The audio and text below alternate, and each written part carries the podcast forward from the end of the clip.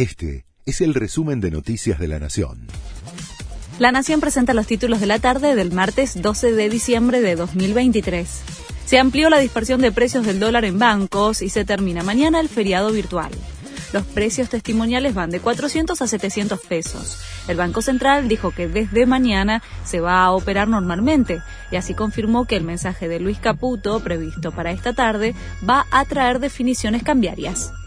El gobierno pasó la motosierra en su primer día. El vocero presidencial sostuvo que el Estado tamaño elefante no puede seguir existiendo. La Argentina pasó en la esfera nacional de 18 ministerios a tener 9, detalló Adorni, quien informó que comenzó el proceso de revisión de los contratos que se firmaron en la administración pública en el último año. Definieron dos cargos clave en justicia. Alejandro Melik, ex secretario penal y abogado cercano a Cunio Libarona, va a la Oficina Anticorrupción.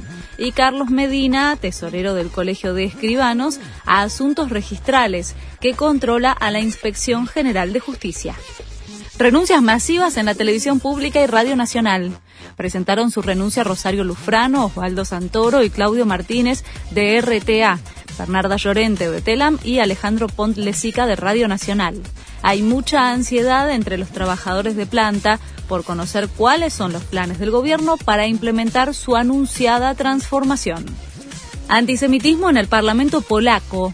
Un diputado ultraderechista apagó con un matafuego las velas de Hanukkah. Dijo que esa celebración era un rito satánico y que estaba restaurando la normalidad. Fue expulsado del recinto. No habrá tolerancia para el racismo, la xenofobia y el antisemitismo mientras yo sea el presidente del Parlamento, dijo el titular de la Cámara. Este fue el resumen de Noticias de la Nación.